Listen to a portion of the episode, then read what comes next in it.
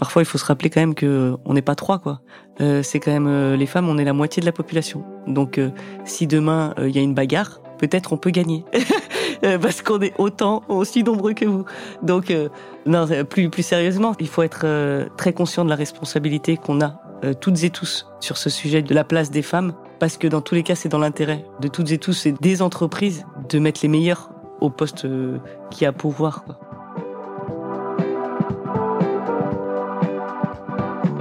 L'action, euh, c'est le pouvoir, c'est le pouvoir de changer les choses. On devrait avoir 57% de femmes dans les comités dirigeants. On est à 17%. On devient femme de pouvoir. Le pouvoir pour le pouvoir, c'est pas, c'est pas un but. C'est Madame la Présidente. Bonjour Claudia.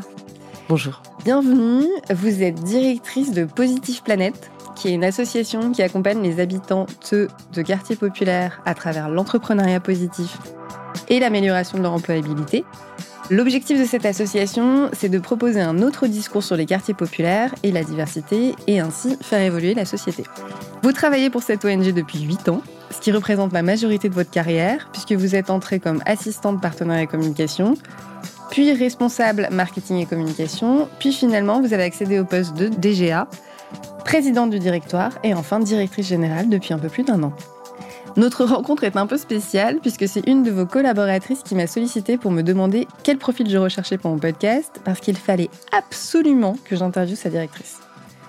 Elle nous a donc mis en contact et nous sommes partis sur des échanges liés à la place des femmes dans les banlieues, notre capacité à pouvoir tout faire, les remarques reçues dans nos prises de poste et la force du pouvoir qui est importante pour vous. Je suis donc ravie de poursuivre cet échange et je me demandais ce qui vous, a donné envie de participer.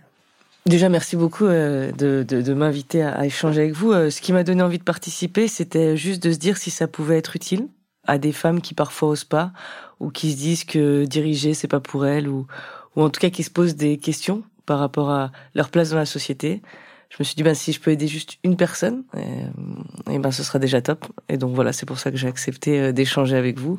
Et parce que aussi je trouve que c'est aussi le devoir euh, des femmes à qui on donne la parole de la prendre pour pouvoir défendre leur vision du féminisme ou en tout cas de la féminité. C'est quoi votre vision du féminisme et de la féminité? Alors, moi, ma vision, elle est un peu particulière, c'est-à-dire qu'à titre individuel, je me considère pas vraiment euh, comme féministe. Euh, on va dire que j'ai un féminisme collectif. Euh, mais à titre individuel, moi, en fait, ça n'a jamais été une question. Donc, c'est pour ça que je me considère pas comme féministe. C'est que, moi, je sais pas, je me suis toujours cru autant capable que les autres, même si j'ai subi, je pense, et que parfois j'ai des biais qui font que je me pose des questions et qui font que je me sens moins légitime, moins crédible, etc., etc. Mais en tout cas, je me suis jamais dit tiens c'est pas pour moi. Ou euh, j'ai jamais cherché à avoir d'opportunités mais quand je les ai eues bah je me suis jamais dit elles sont pas pour moi ces opportunités là et je les ai toujours saisies. Donc j'ai un féminisme voilà à titre individuel où moi ça a jamais vraiment été une question.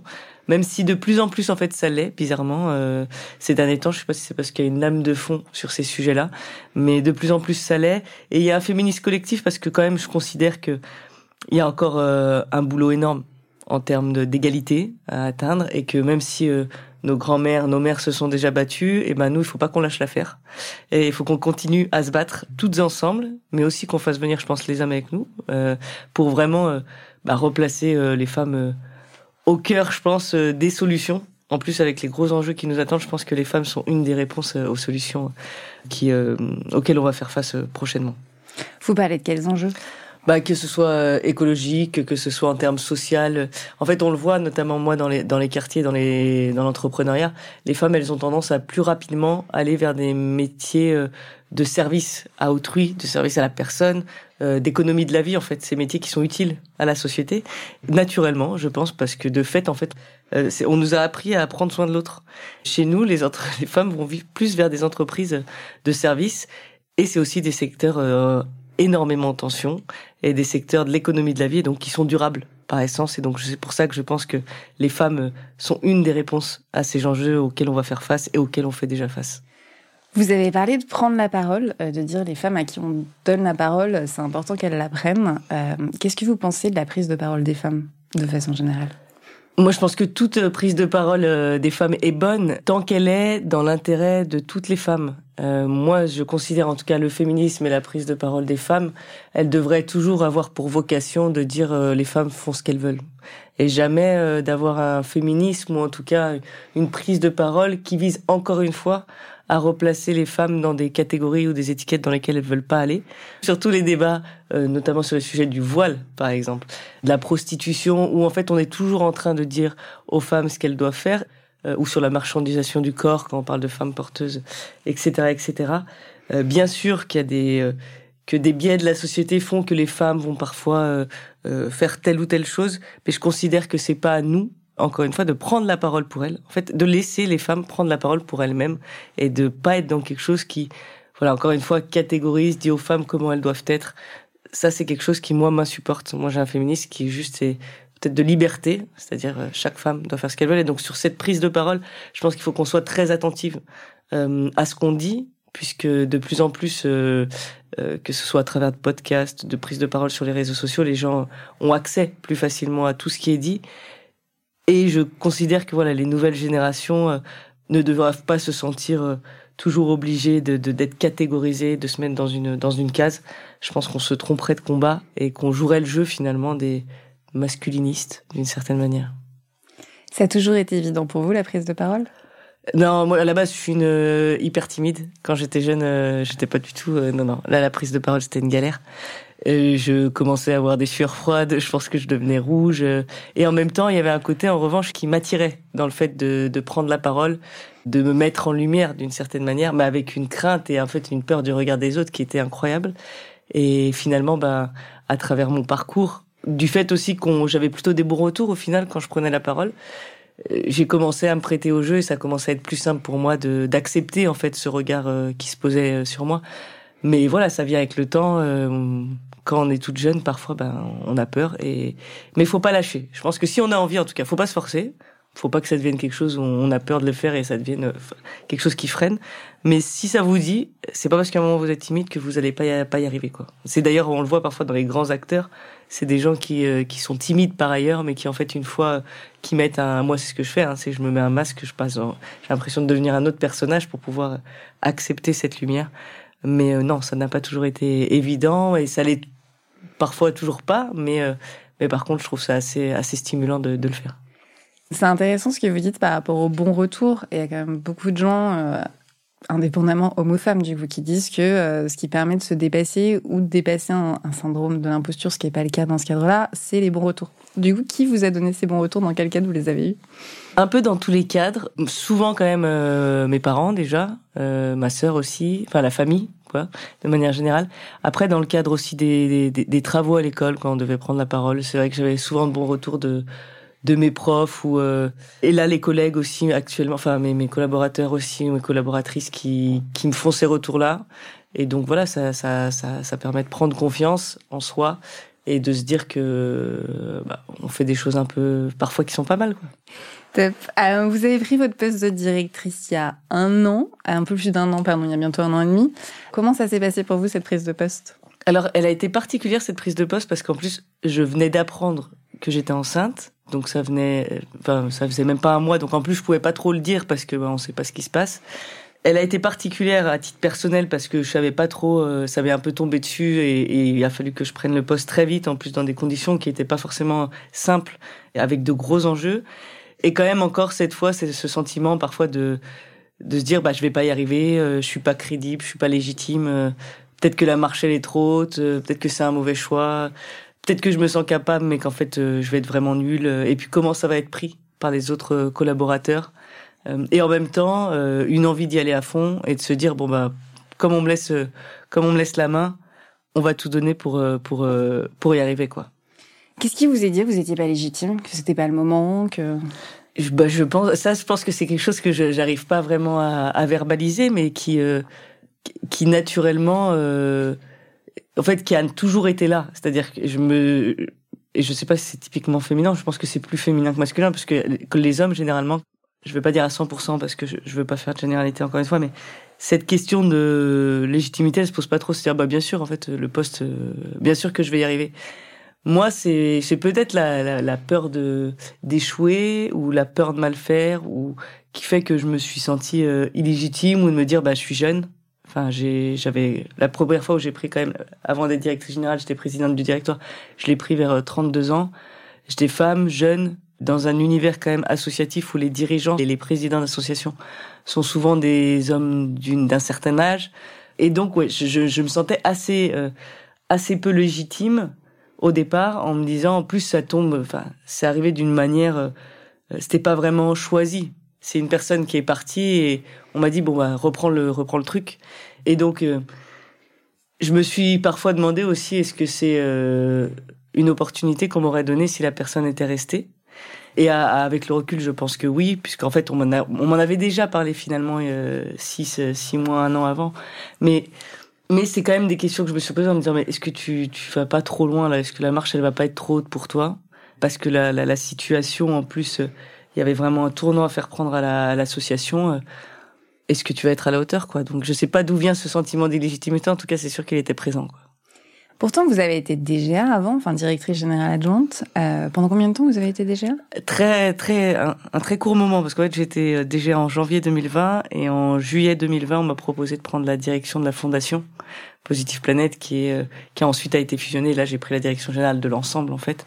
Mais donc, je suis resté six mois DGA et j'avais la légitimité, la crédibilité, en fait, auprès du terrain et des collaborateurs avec qui j'ai toujours travaillé. Parce que, en plus, moi, c'est vraiment ma manière de travailler, c'est de bah, de travailler avec tout le monde. Je considère que moi, je suis juste là en chef d'orchestre, mais en fait, euh, la force et le talent, il est surtout dans mes équipes. Moi, je suis là juste pour coordonner, faire en sorte que ça tourne et essayer de développer.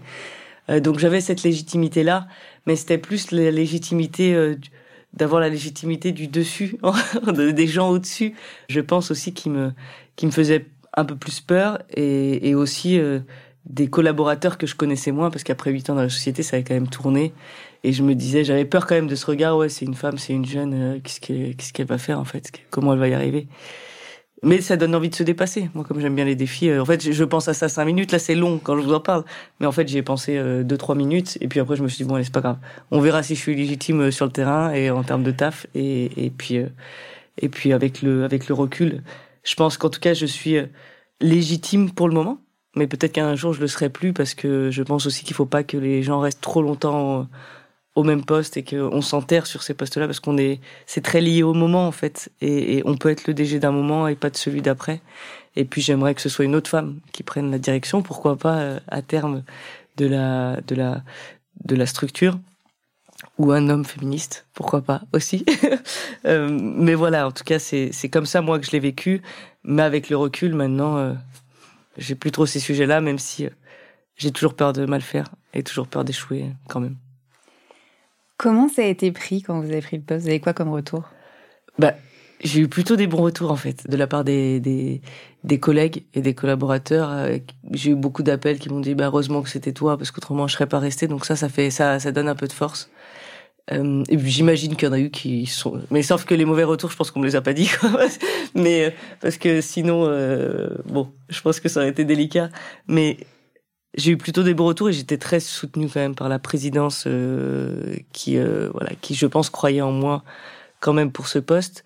C'est les mauvais, ils venaient de moi, quoi. Ils venaient pas de quelqu'un d'autre. C'était moi qui me mettais la pression. Euh, en tout cas, en direct, j'ai eu que des bons retours. Vous avez dit que vous aviez quand même pris la situation dans un contexte spécifique. Comment vous êtes, comment vous avez été accompagné sur cette prise de poste? J'ai pas vraiment. Enfin alors, si j'ai été accompagnée quand même par un mentor euh, qui m'a quand même beaucoup aidé, qui était, euh, enfin, et qui m'aide toujours, avec qui euh, j'échange régulièrement, plutôt sur le métier en tant que tel de dirigeant, hein, qui est parfois difficile et sur lequel on est assez seul.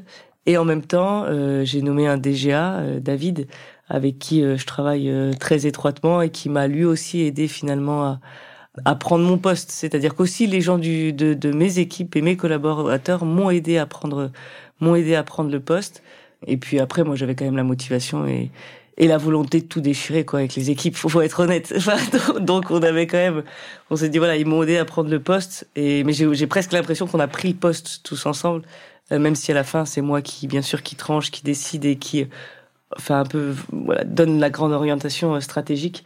On a finalement un peu construit ce poste avec l'ensemble de l'équipe.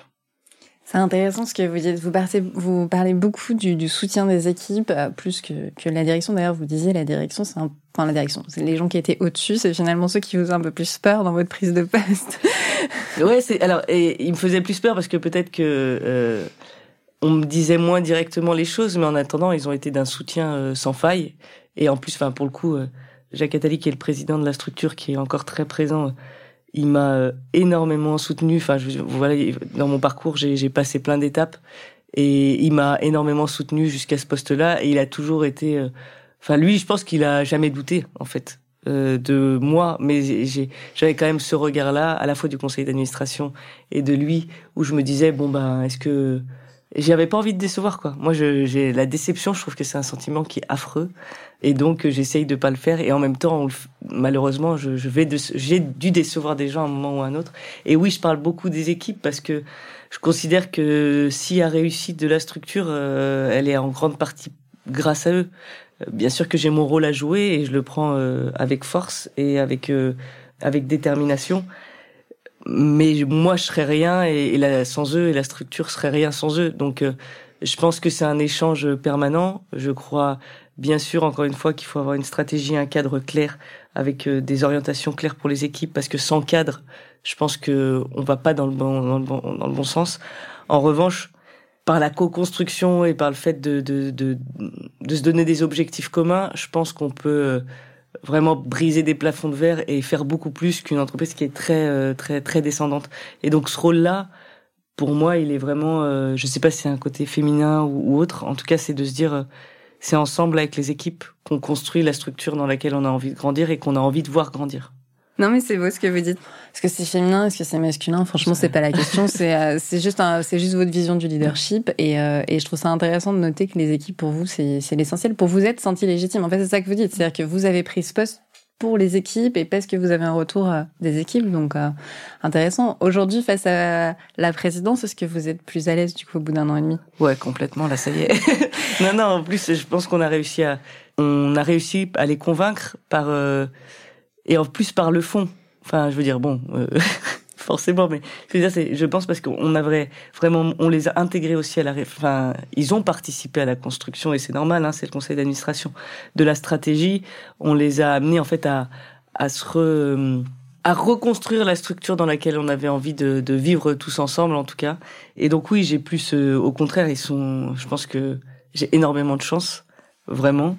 Je suis euh, soutenu euh, par, par le conseil d'administration, par le président, et à la fois par euh, peut-être pas par tous les collaborateurs. Il y en a certainement à qui forcément euh, sur euh, plus de 80 collaborateurs à qui je déplais en tant que DG et, et c'est normal. Mais ouais, je me sens complètement soutenu et je pense que je suis armé maintenant pour pour pour atteindre les objectifs ou en tout cas pour tenter d'atteindre les objectifs tous ensemble. À quel moment il est passé ce cap? Vous vous souvenez? Il est passé assez rapidement parce que parce qu'en fait, j'ai pas, il n'y a pas eu de temps quoi. Pendant les six premiers mois de ma prise de poste, je me suis entouré donc d'administrateurs euh, de collaborateurs pour se dire on va euh, faire un gros audit de ce qui se passe euh, pour voir ce qui fonctionne, ce qui fonctionne pas et comment on peut répondre de la meilleure des manières à, ces enjeux auxquels on fait face en interne.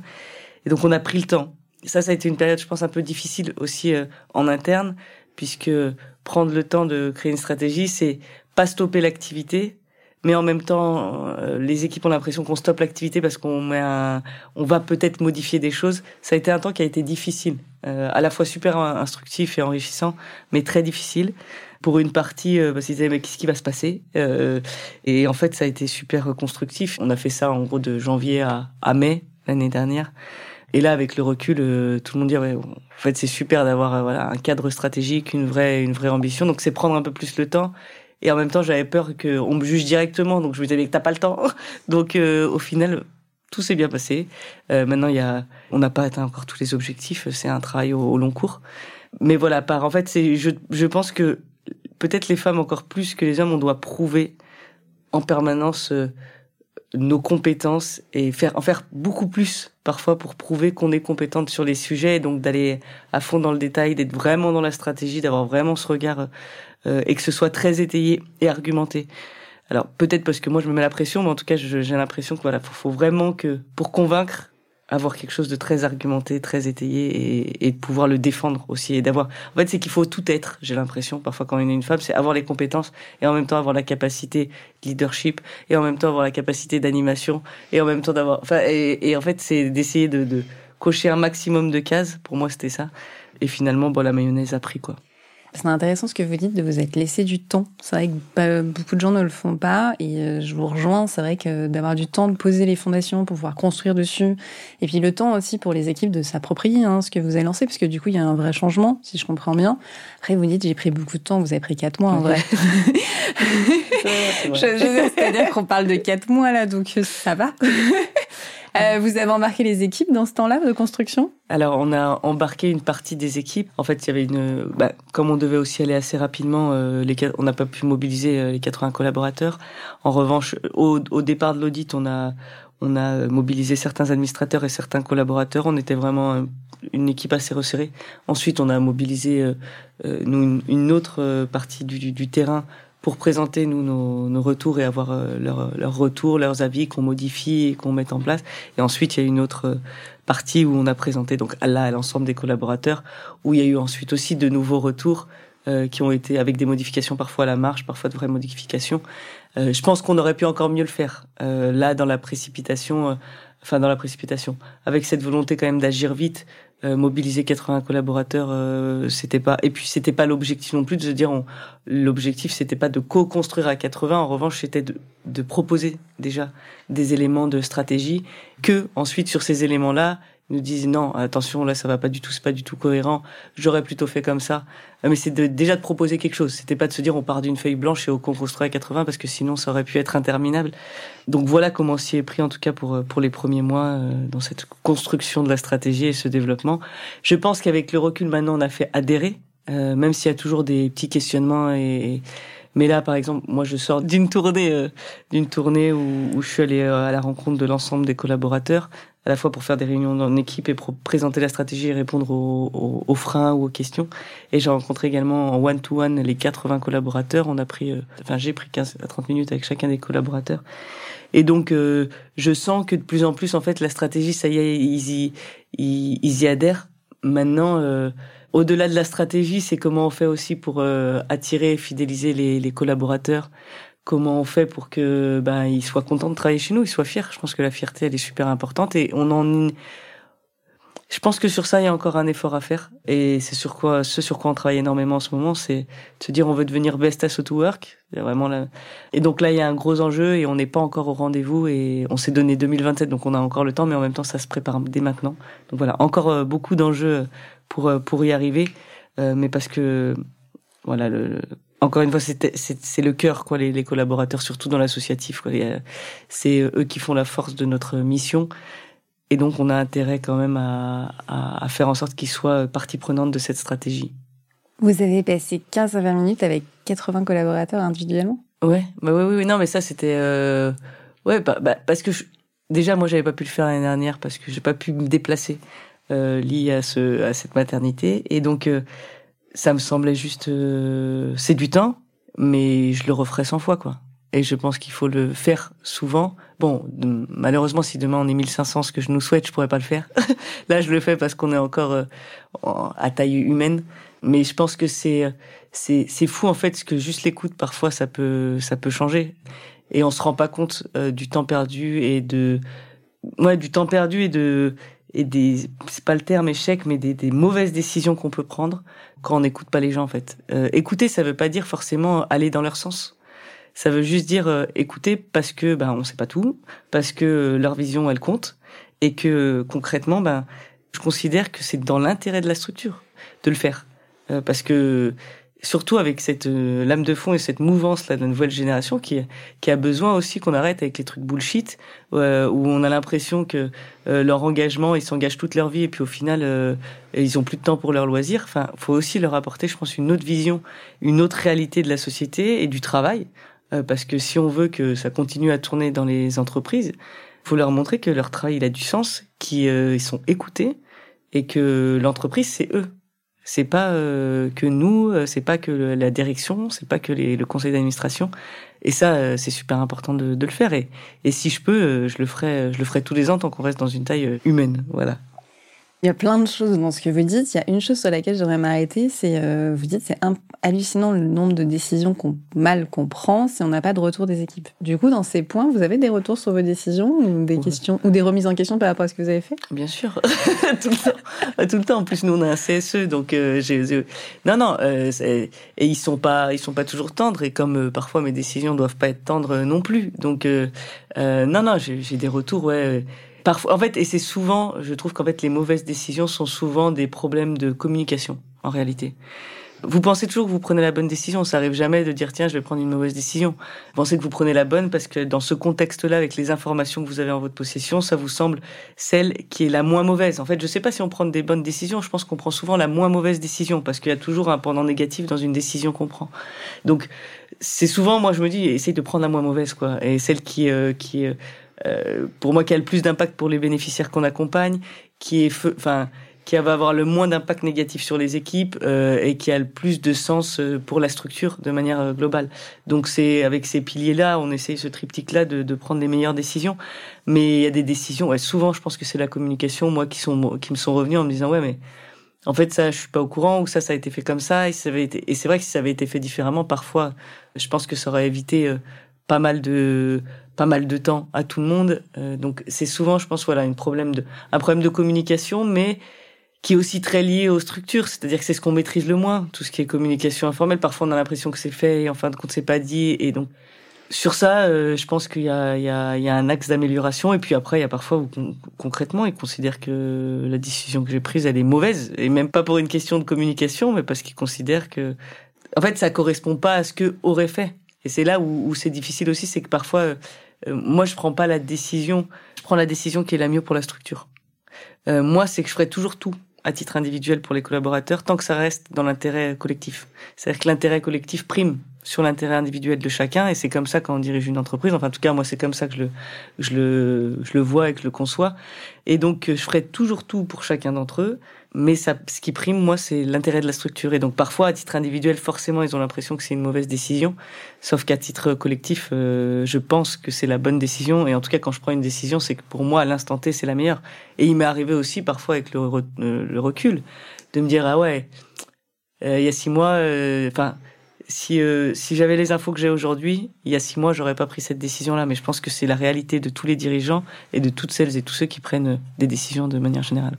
Comment vous répondez quand vous avez un dans vos one-to-one quand vous avez un collaborateur qui vous dit euh, cette décision vraiment c'était n'importe quoi? Alors si je considère que c'était n'importe quoi ou alors déjà j'ai euh, généralement euh, j'aime bien qu'ils me le disent quand même. On se on se dit les choses on est assez on se les dit cash mais en même temps on, on, le dit toujours ils ont toujours une formulation qui fait que ça c'est bien fait quoi. Moi je veux dire c'est aussi la manière dont on dit les choses. Je pense qu'on peut tout dire à tout le monde. Euh, ça dépend un peu de la manière dont on dit. Quand ils me disent ça, si je considère que c'était une mauvaise décision, bah je dis que c'était une mauvaise décision.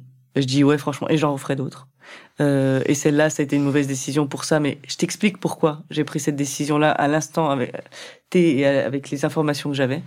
Si je, je considère qu'en revanche c'est une décision qui est bonne, qui est justifiée eh ben je vais la défendre et je vais l'expliquer et et je j'expliquerai que oui, on n'est pas obligé d'être toujours d'accord finalement, euh, mais que mais que cette décision, elle a de l'intérêt pour la structure encore une fois et pour les ambitions qu'on se donne et qu'on verra euh, dans six mois, mais que je reste à l'écoute en revanche des propositions, c'est-à-dire que juste de dire que ça va pas, c'est c'est c'est compliqué parce que c'est moi ce que j'aimais c'est ça va pas et peut-être qu'on pourrait faire ça ou peut-être que ou, ou de bien étayer pourquoi ça va pas. Parce que résigner réclamant, c'est à la fois euh, j'ai plus envie de rien, je te dis qu'il y a rien qui va, et en plus j'attends tout de toi. Et moi je considère pas euh, une entreprise, même si nous c'est une association, comme ça, parce que je considère qu'elle est tellement que c'est tellement une aventure humaine, une construction humaine que chacun a sa responsabilité à jouer, même si la responsabilité finale, bien sûr, c'est à moi de la porter et, et je le fais. Vous avez la même posture vis-à-vis -vis de vos collaborateurs et vis-à-vis -vis du directoire? Oui, oui, j'ai la même, euh, j'ai la même posture, je, je pense. Après, euh, souvent, je les prends plus en conseil, le conseil d'administration. Euh, mais oui, j'ai la même, j'ai la même posture. Après, c'est eux qui, en revanche, c'est le conseil d'administration. Donc moi, je, je, je mets en place, ou en tout cas, je, je réponds aussi à leur à leur volonté, c'est pas le bon terme, en tout cas à ce qui est mis en place lors des conseils d'administration, mais en tout cas sur la transparence et sur le fait d'expliquer mes décisions et pourquoi je veux faire ça et comment je veux le faire. En plus, il me laisse une liberté d'action qui est quand même franchement super importante. Donc j'ai énormément de chance et on a énormément de chance avec les collaborateurs.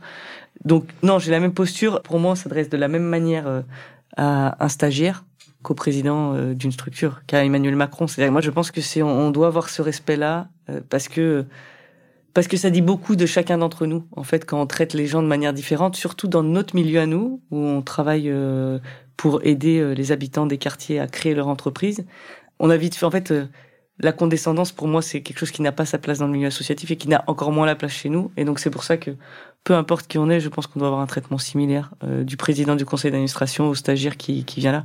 Après, bien sûr, on fait peut-être pas les mêmes blagues, mais ça, c'est pas pareil. Et donc, c'est pas, voilà, on est peut-être plus proche, on est peut-être plus euh, euh, dans l'humour avec les stagiaires, mais le traitement, il doit être équivalent, quoi. Ok.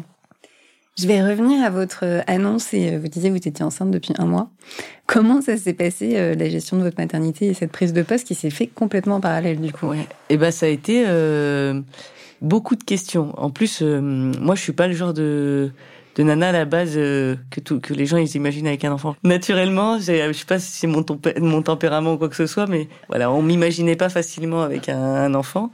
Et donc en fait, ça a été aussi beaucoup de questions par rapport à ma fille euh, et par rapport à ce que j'avais envie de lui laisser comme image euh, de la femme. Récemment, j'ai l'impression d'être de plus en plus féministe. C'est peut-être parce que j'ai donné naissance à une petite fille euh, que que ça me questionne plus. Et j'ai fait un post LinkedIn d'ailleurs quand, quand, quand ça m'est arrivé où je disais que ça m'avait beaucoup questionné, j'avais peur qu'on me juge aussi, et j'avais peur de le dire, c'est-à-dire que je venais de prendre un poste, et en fait, j'ai eu la chance, ça n'a même pas été un sujet. Quand je l'ai dit, moi, j'étais euh, presque en pleurs, entre guillemets, parce que, en plus, je pense que j'avais les hormones qui me travaillaient pas mal. Et donc, j'étais euh, un peu stressée. Et quand je l'ai dit, euh, il m'a dit, ben alors, enfin, en gros, mais c'est même pas un sujet, quoi. C'est-à-dire que bah, vous posez vos congés maths et puis quand vous revenez, vous revenez. Enfin, il y avait même pas de sujet. Mais c'est vrai que moi, je me suis dit qu'il fallait que j'en fasse 12 fois plus euh, parce que j'étais enceinte, parce que je voulais pas montrer euh, que j'étais pas capable. ça, c'est vrai que ça, ça, m'est beaucoup venu. C'est-à-dire, euh, je veux pas qu'on pense que je, sois, suis pas capable parce que je suis enceinte ou que je mérite pas ce poste parce que je suis enceinte. Ça, c'est, vrai que ça a été euh, quelque chose de difficile au départ. Mais encore une fois, c'est moi qui me mettais la pression. Est-ce que c'est parce que j'avais peur d'un certain regard, certainement, mais j'ai pas ressenti ce regard-là sur moi. Mais voilà, ce qui me chamboulait aussi quand même, parce que c'était quand même deux gros sujets en parallèle, deux gros bouleversements quand même, la prise de poste de directrice, directrice générale, pardon, et devenir euh, maman. Et, et je me mettais beaucoup de pression aussi sur le fait de devenir maman. Je pense que je voulais aussi pas échouer pour ma fille, quoi, pour lui dire euh, tu peux tout être si tu veux. Et, si t'as pas envie de tout être, c'est pas grave non plus. C'est-à-dire, euh, tu peux être euh, femme, euh, mère, amante, amie, fille, ce que tu veux. Tu peux tout être si t'as envie. Si t'as pas envie, et eh ben c'est pas grave. Te mets pas trop de pression non plus. Ça a été beaucoup de questionnements jusqu'à l'arrivée de ma petite, de ma petite, de la petite, parce qu'elle m'appartient pas. Mais je vais travailler sur ça. et ça a été aussi très difficile. Donc après l'accouchement déjà les premiers les premiers temps euh, parce que c'est un bouleversement. On dit c'est un changement, c'est pas un changement, c'est un tsunami dans la gueule. Il faut être honnête, euh, c'est pas un petit changement. C'est un gros bouleversement les premiers mois et puis après avec la reprise du travail, ça a été mais on va me juger parce qu'en fait à la fois j'ai envie de voir ma fille et en même temps euh, je suis directrice générale, faut que je travaille quoi. Donc il faut que je fasse beaucoup d'heures et il faut que je sois présente. J'ai pas réglé ce problème là, mais sur travailler et en même temps avoir sa vie de famille donc j'essaye de voir ma fille un max et en même temps, ben parfois faut que je j'ai pas le temps. Donc c'est comment régler et comment trouver le bon rythme. Ça, je suis en train de travailler dessus quoi. Mais ça va mieux qu'au début. quand même. Vous avez repris le travail quand? J'ai repris le travail assez rapidement. Moi, j'ai euh, au bout de deux mois quoi.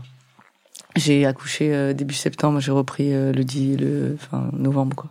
Ah oui, vous avez repris tout de suite. Ouais, tout de suite. C'était important pour vous? Ouais, ouais, c'était super important pour moi. En revanche, ouais, moi j'ai besoin de ça pour m'équilibrer. Euh, et c'est pour ça en fait, et c'est difficile parce qu'il y a beaucoup de culpabilité. On a l'impression d'être euh, une mauvaise mère parfois et l'impression d'être une mauvaise DG euh, parce qu'on est un peu sur les deux les deux sujets en, en parallèle. Elle est incroyable, ma fille. Je trouve que c'est le meilleur être humain du monde, forcément mais vraiment, elle est incroyable. Mais même si je suis pas, j'imagine, objective et que les mamans disent tous pareil, mais mais j'avais besoin quand même de cet équilibre-là. Euh, moi, je, enfin, j'ai rien contre les femmes qui restent au foyer. Enfin, je les admire. Moi, malheureusement, j'en suis incapable. Quoi. Je, je, j'en suis complètement incapable parce que mon équilibre, il, il est à la fois dans bah, passer du temps avec ma fille, mais en même temps intellectuellement être stimulé, avoir des défis, voilà. Et donc, j'ai voulu aussi reprendre rapidement. Déjà aussi peut-être parce que fallait y aller quoi.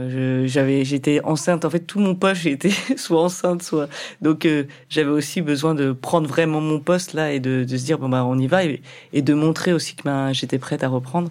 Ça, c'était important pour moi. Donc euh, ouais, j'ai repris assez assez rapidement.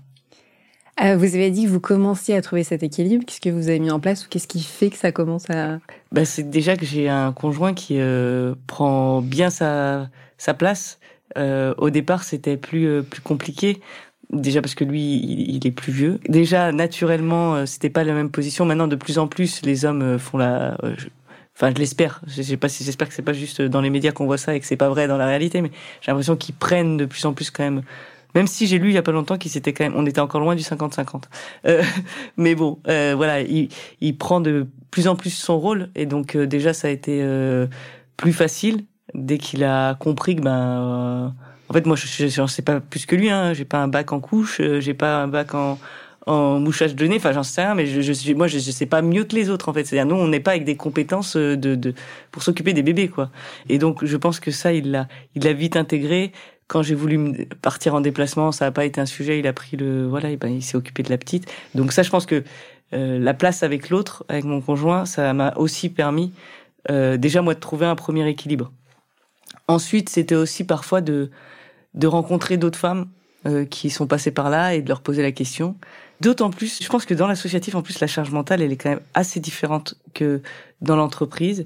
C'est-à-dire que c'est un métier de sens et d'engagement, et donc en fait, c'est tout notre être qui est dans le boulot. Et donc, déjà moi, avant d'avoir la petite, c'était vachement difficile pour moi de faire la part des choses. Euh, la vie pro, vie perso, pour moi, euh, c'est la même chose, hein, d'une certaine manière. Et alors on culpabilise parce qu'on se dit ça, et puis après je pense qu'il faut accepter de se dire bon ben voilà moi. Et, c'est un vrai sujet quand même, je pense la charge mentale dans euh, le milieu associatif, des dirigeants associatifs, mais même des équipes de manière euh, générale, parce que ben voilà on y met toute notre toute notre âme, toute notre euh, toute notre force.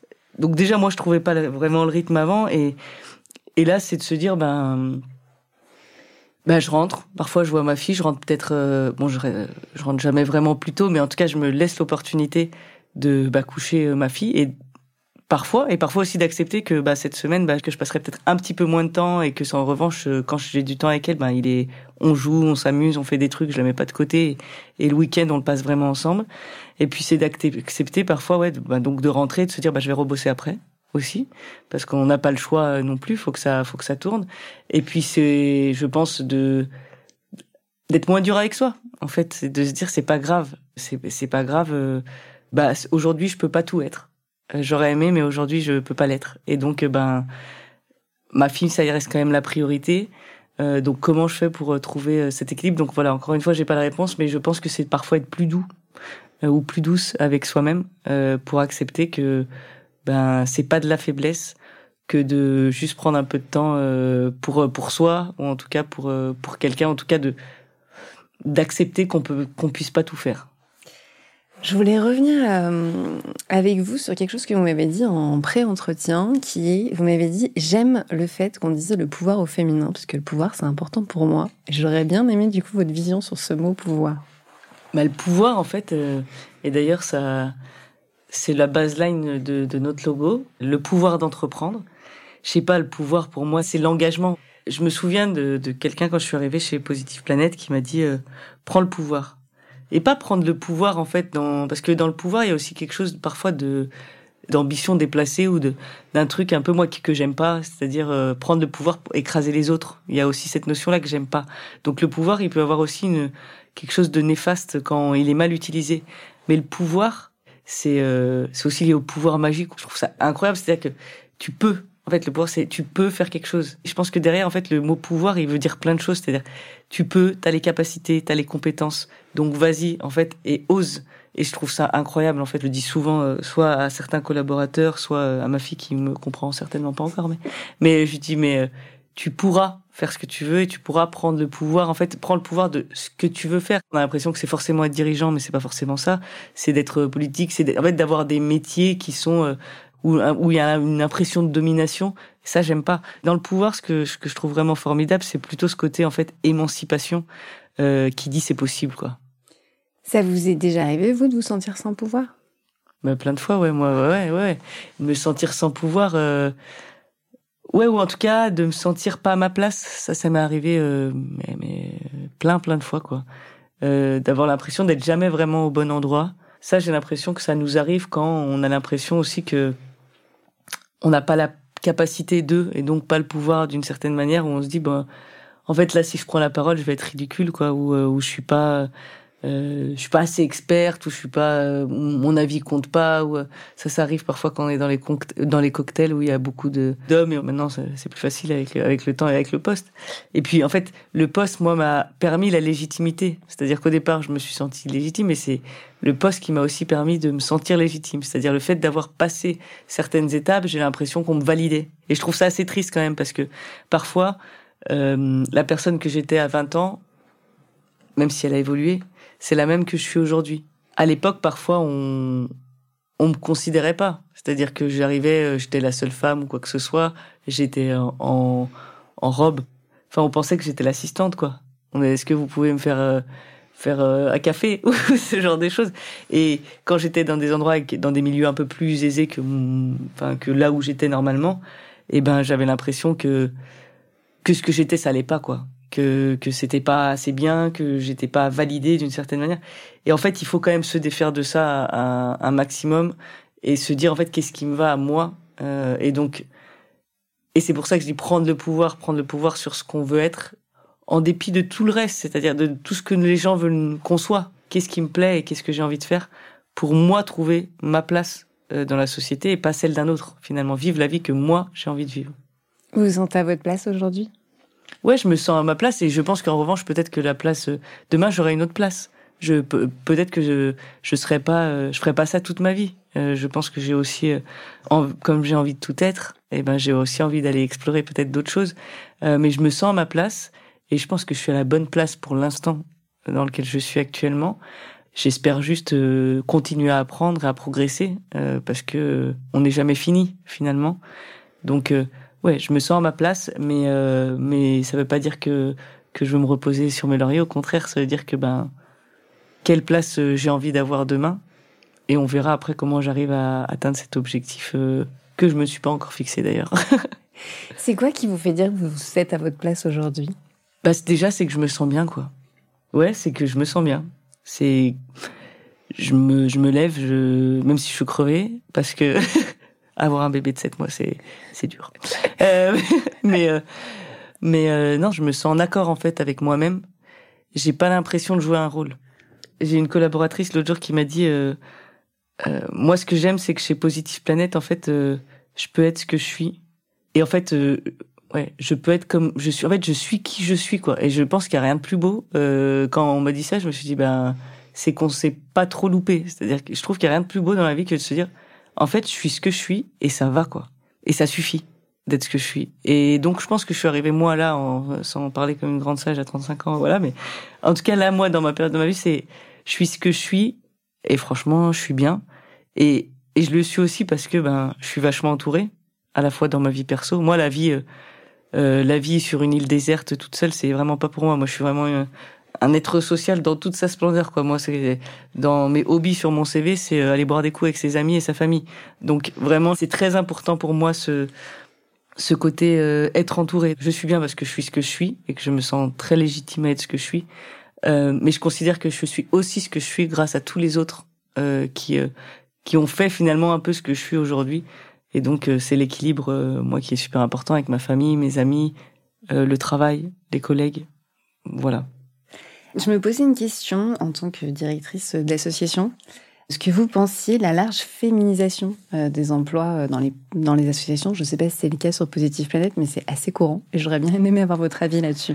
Bah, s'il y a beaucoup plus de femmes, nous, on a un index euh, égalité homme-femme hein, qui est à l'intérieur et qui est un peu moins bon parce qu'on a trop de femmes euh, par rapport par rapport aux hommes. Donc, et je pense que c'est très lié aussi à ce qu'on se disait au départ, c'est-à-dire les métiers de service, les métiers de sens, les métiers d'aide, d'accompagnement euh, sont beaucoup plus pourvus euh, par les femmes. Et tant mieux, parce que moi je pense que l'ESS et, les associations c'est la nouvelle économie et ça, ça, ça, en tout cas ça devrait l'être. Et je pense qu'en tout cas on se, il y a une transition qui est faite alors vers vers ces domaines d'impact et de sens. Et, euh, et ma, ma, crainte, en revanche, c'est, c'est de se dire est-ce que c'est parce que les, comme parfois le secteur associatif est quand même considéré comme un sous-secteur, est-ce que c'est parce que les hommes considèrent qu'ils sont trop bien pour pas travailler dans l'associatif? Ça, ça me fait, ça me fait peur. C'est-à-dire que les salaires sont plus bas aussi. Donc ça, ça a quand même à la fois un côté positif parce que ça montre que ben les métiers en tension et les métiers de sens, ben c'est les femmes qui qui sont euh, à la manœuvre et, et, ça, je trouve que c'est super positif. En revanche, euh, ça dit aussi que c'est des métiers qui sont moins bien payés, puisque dans l'associatif. Et donc, euh, est-ce que ça entraîne pas toujours la même chose d'avoir euh, ces écarts hommes-femmes? Et, et, et, je considère que l'émancipation économique, c'est un des premiers leviers pour avoir une place, enfin pour avoir les femmes qui soient à la juste place et en tout cas en égalité homme-femme. Pour moi, sans l'émancipation économique, on n'y arrivera jamais, quoi. Donc, à la fois c'est une bonne chose, et à la fois ça me questionne.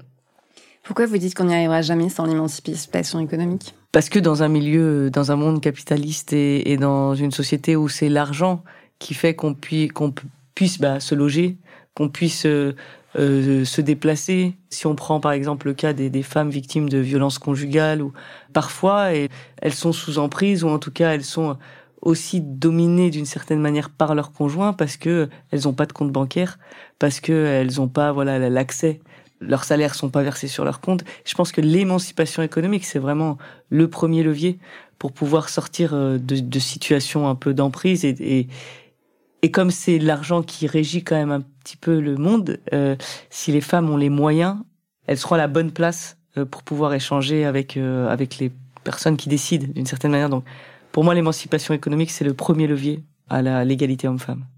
Très bien. Du coup, dans votre association, vous cherchez à l'équilibre ou vous vous laissez en l'état? Pour l'instant, on laisse, euh, on laisse en l'état. Après, euh, on a masculinisé un peu plus les équipes euh, récemment. On sent aussi qu'il y a plus d'hommes qui postulent de plus en plus à ces postes-là.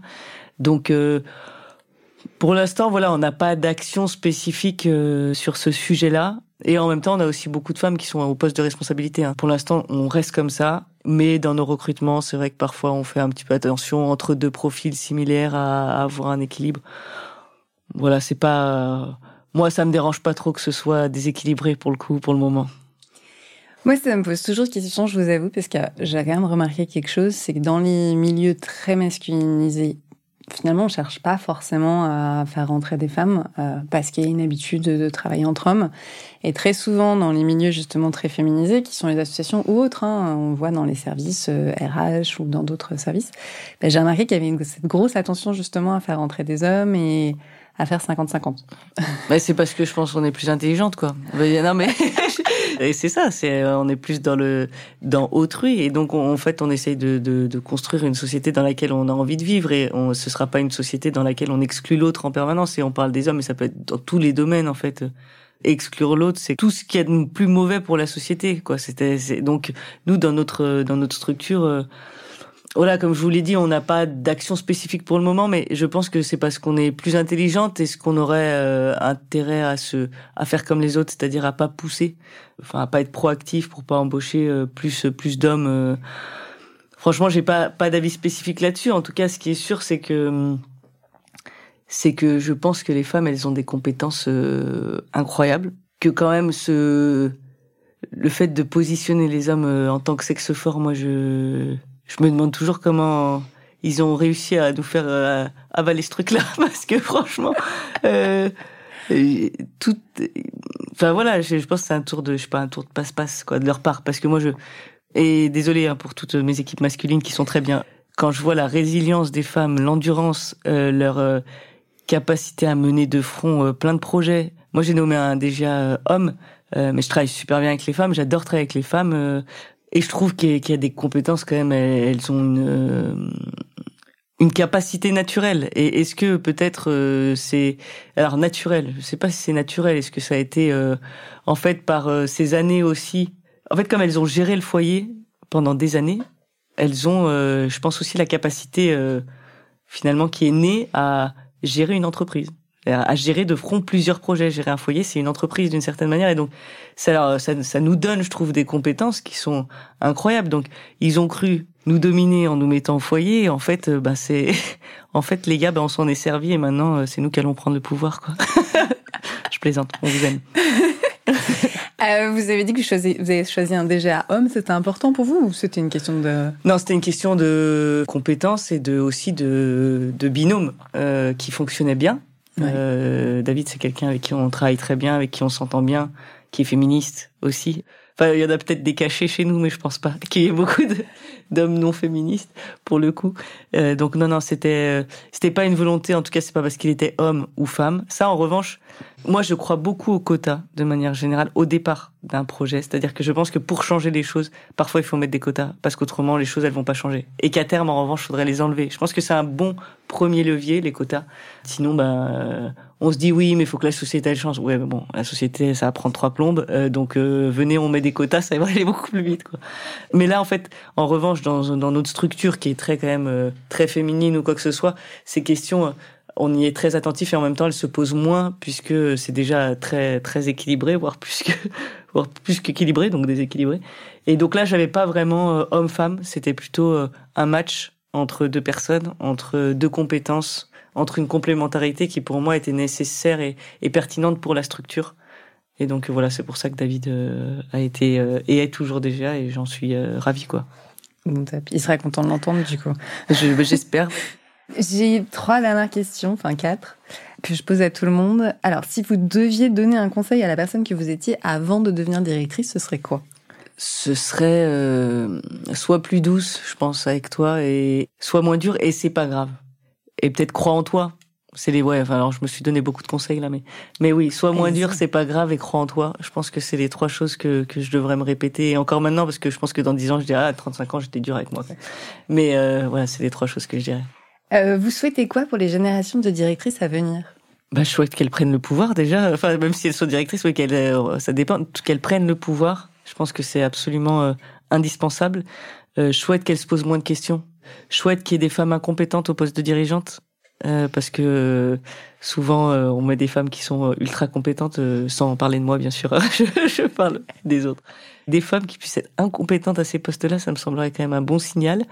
Et ouais, je leur souhaite, posez-vous pas de questions, allez-y et vous allez y arriver quoi. Enfin, vous avez toutes les compétences. Pour moi, c'est c'est même pas un débat. Quoi.